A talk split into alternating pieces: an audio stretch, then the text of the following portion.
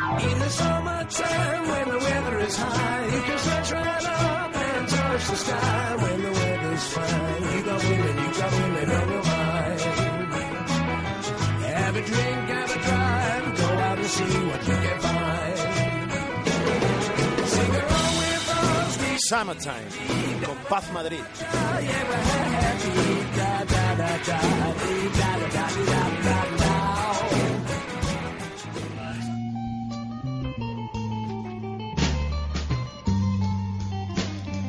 Hubo un tiempo en el que los melómanos empedernidos pasaban horas y horas en la puerta de una tienda de música, esperando a que abriera para comprar el nuevo disco de su grupo favorito. Entonces llegó el MP3 y se dejaron de vender discos. Sin embargo, solistas y grupos continuaban editando sus trabajos, sacándolos en múltiples formatos.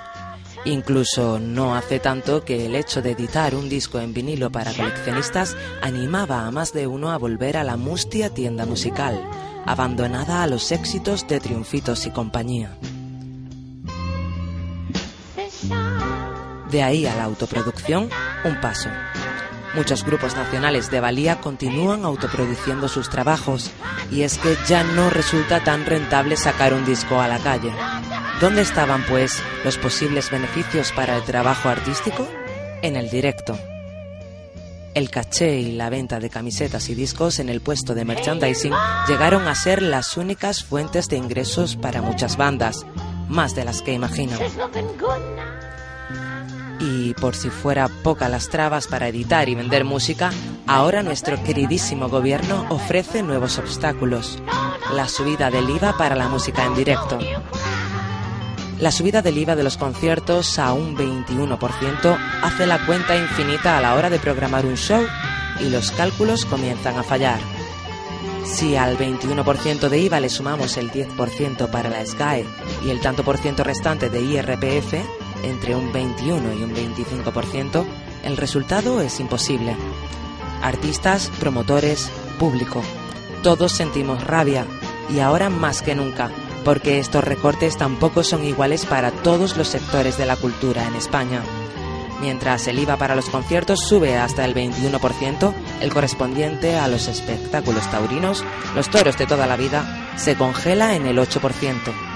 Pero tranquilos, seguiremos siendo europeos, a pesar de que en el resto de Europa la media de IVA por concierto sea de un 5%.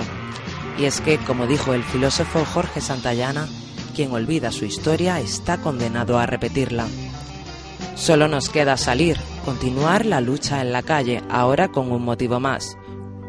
Un motivo vital, porque hablamos de cultura, hablamos de música y también de miles de puestos de trabajo. Y por eso no podemos permitir que la música en directo muera agonizando.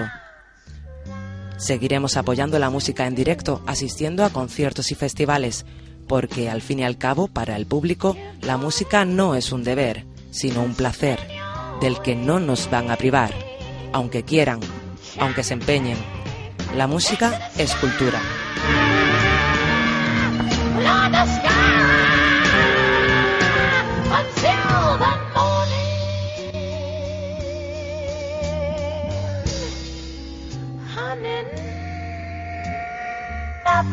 going to harm you now.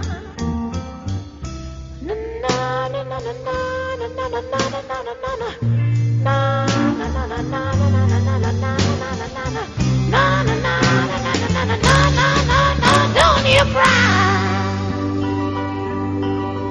Don't you cry.